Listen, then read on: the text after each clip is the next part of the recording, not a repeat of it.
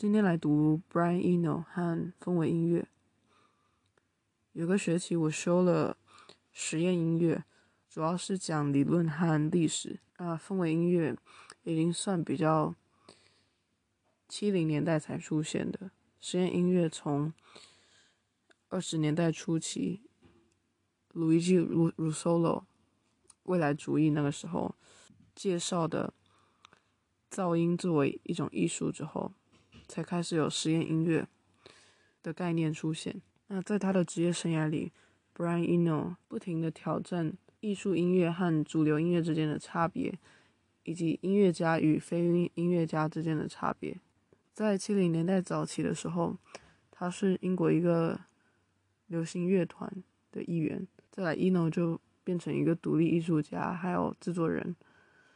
那他也跟 Talking Heads、David Bowie、U2。还有其他人一起合作过，在接下来二十年内，他也做了很多影像声音装置。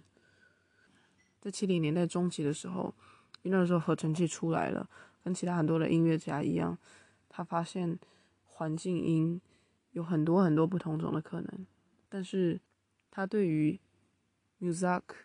这个组织，他是把环境音乐介绍给市场的这个。公司，但他们主要是商业性的。他，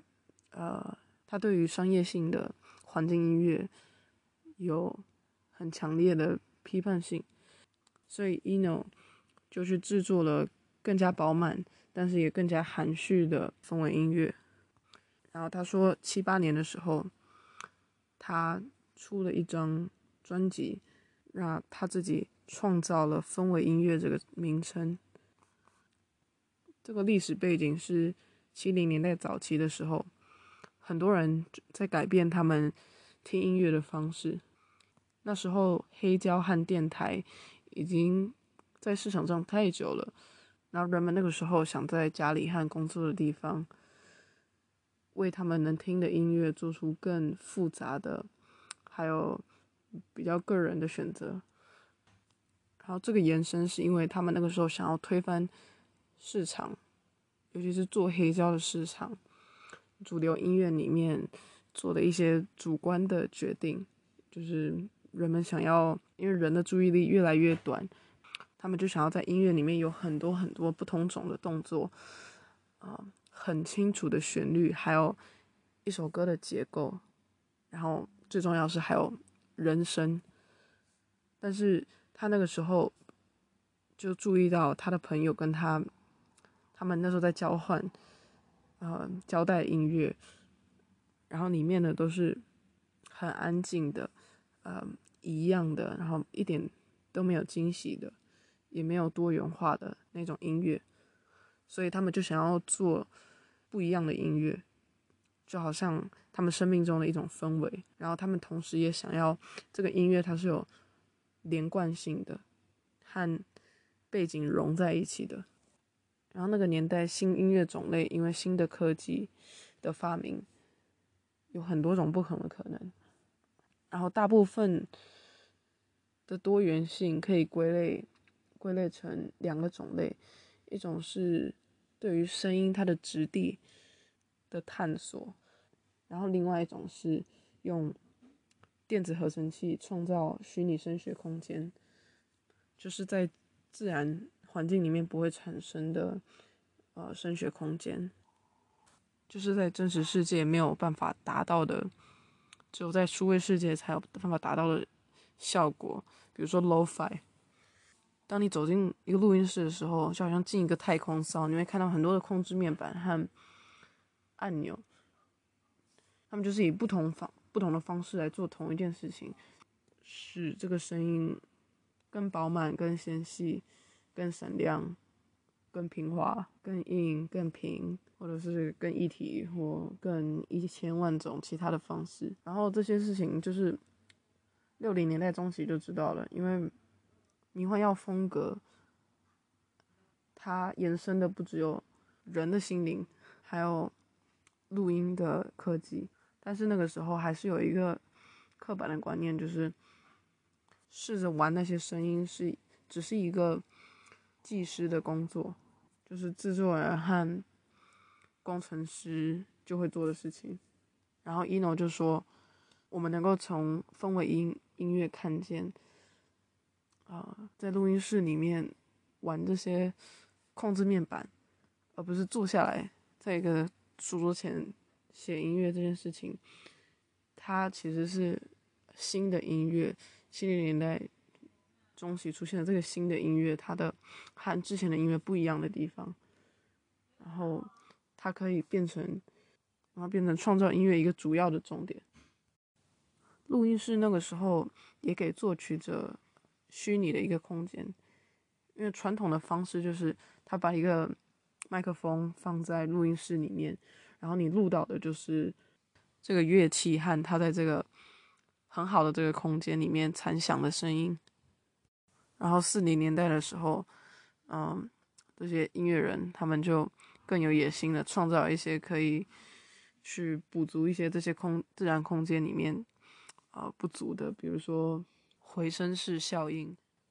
然后这些很多被做的事情都是因为那个时候为了电台做的。那他因为他们在放这个音乐的时候，他们想要创造一个虚拟空间，那你就可以去知道说不同的人物他在什么样子的相对位置。但还是主要是主流音乐，像那个 Elvis Presley 啊，他们在自己家里面，呃，就创造一个不同样的空间，比如说他在阶梯上面有回响的地方。然后，或者是他们就换了那个时候是卡带，卡带的速度等等，就是利用非自然环境影响下的方式去创造不一样声音的质地。然后这些都是，当然电子合成器出现之前。接着七零年代的时候，合成器就出现了，虽然那个时候还是很烂，但是哦，那个时候。让很多人有了兴趣，因为有不同音乐做的的方式。然后他就说，他说做这种新的音乐就好像把自己融入了在一个新的这个空间里面，在这个空间里面，他可以在里游里面游泳，在里面浮浮载浮载沉，在里面迷失。然后他说这个过程有点像把做音乐这件事情变得很像画画画，嗯，因为你不只是多了很多种。改变声音的方式，你也多了很多种创造一个新的声音环境的方式。然后真的开始做氛围音乐是有一次他不知道出了什么事情，然后他就躺在医院的嗯床上，在七五年的时候，然后他的朋友就来拜访他，还带了一个唱片，那十七世纪的。抒情音乐，在他朋友离开之前，他就让他把，然后让他把它放在床边。可是他离开的时候，Eno 才发现说，其中一个音响坏了，而且高保真太安静了。这个意思就是说，嗯，这就好像你在放一首歌，然后它里面好多种乐器，但其中有好几种乐器，因为这个音响的关系。没有办法被呈现出来，然后有时候这个会突然，这个乐器会突然很高，嗯，然后有一些我会完全听不到。然后那个时候刚好他说外面又在下很大的雨，所以他在这个雨声中呢，他几乎听不见这个音乐，所以他只听得到最响，就是最大声的音乐。然后像水晶，还有在雷雨中触篮而立的冰山，因为他。在床上没办法起来，也没办法换这个音乐，所以他就躺在那边，就等着下一个来拜访他的人可以可以把它换掉。但是最后呢，他就发现他其实很享受这个听的经验，所以他就发现这个是他想要音乐想要变成的样子。它是一个地方，一个感觉，还有一个完全围绕式的对这个声音空间的。一个染色，然后大概那一年的时候，他就开始做了氛围音乐。他做了一张专辑叫《Discrete Music》，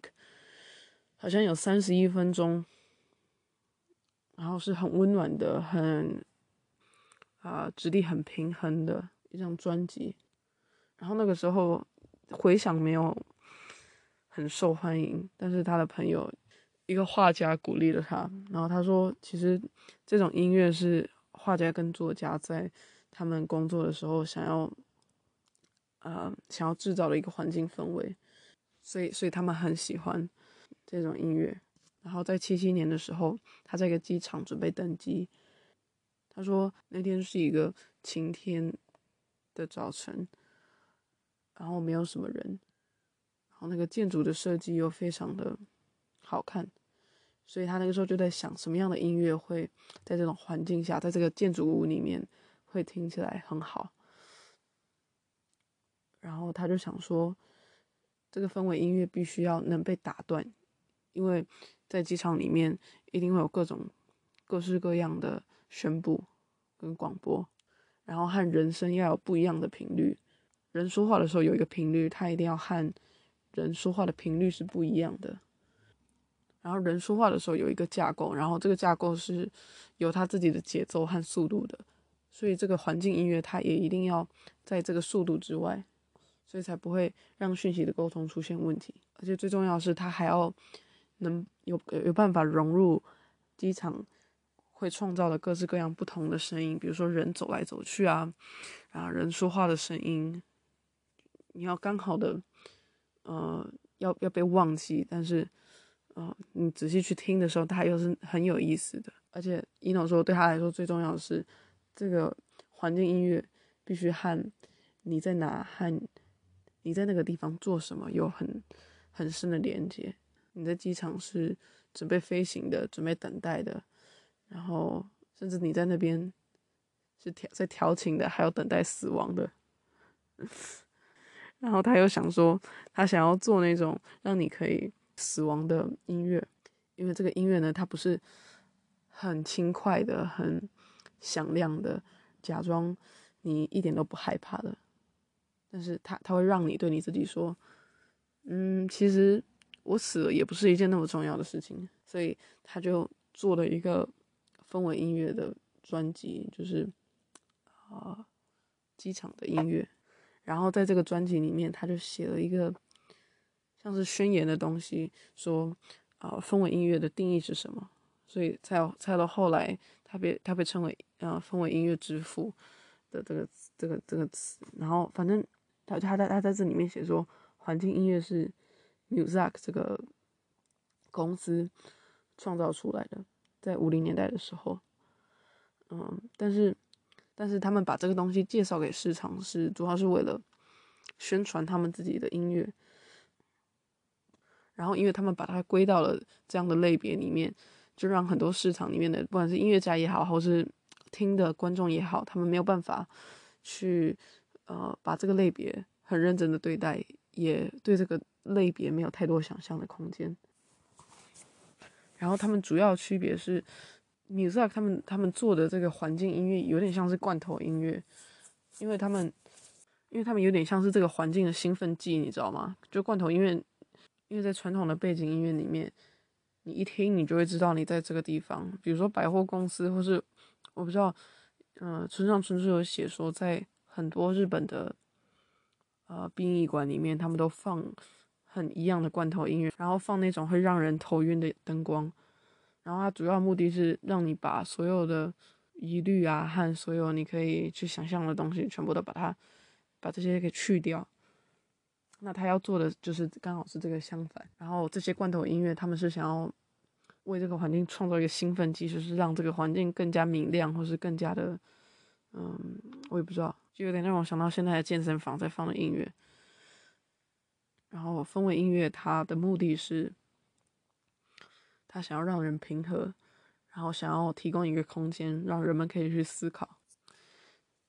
所以，Eno 就说，氛围音乐必须满足各个听觉注意力的层次，它不能只强调某一个特定的层次，也必须既能让人去忽略它的存在，但去认真听的时候呢，你又发觉它非常的有趣。然后这个差别，也就是他说他做这些目，这做这些音乐，他应该是不同的空间，他不同的时空背景下，你应该有不同的氛围音乐去搭配这个空间，而不是像罐头音乐一样，呃，你同一个同一个同一个行业好了，你可以千篇一律的去用，呃，费玉清、纽凡安等，呃，氛围音乐应该是要能因地制宜的，他应该要能去迎合更多不一样的心情和更多不一样的环境。然后我觉得说再多，没有听还是不会懂他的意思。我觉得我很喜欢 Brian Eno，我也很喜欢，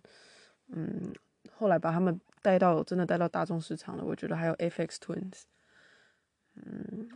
然后 APEX Twins 好像有帮，好像有帮一个电影写过。然后他最有名的歌好像是 April 14th。氛围音乐也需要你去做功课，就是你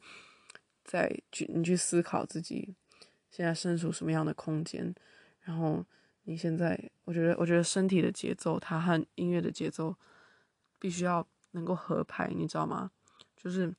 有时候身体韵律，你需要你需要慢一点的时候，我就没有办法听一百 P P B P M 以上的音乐。然后很焦虑的时候，我就一定要听一百四十 B P M，我才有办法放松下来。嗯，反正就是这样。大概实验音乐里面最能够被大众接受的是 Brian Eno 吧。就后来我觉得，整个实验音乐里面最能被接受的是氛围音乐，因为它的实用性可能是真的比较高。你说你要去像，你要一般人去听 Peter Shaffer，就是一堆，你知道他们做的那种，呃，Mechanoid，Mechanoid 就是我不知道中文怎么翻，反正就是他们做成一堆自己会，你你放一个一种小的引擎在。然后各种不一样的装置里面，然后在地上丢着，它就会自己咚咚咚咚咚咚咚咚咚跑来跑去。我知道那个脸书上面有一个叫 Peter Verlag 的人，很喜欢 PO 这类的东西。嗯，但是怎么说？我觉得氛围音乐有它的有他的诉求，有他的市场。然后，啊，他就很像在看慢电影一样。慢电影里面几乎是安静的，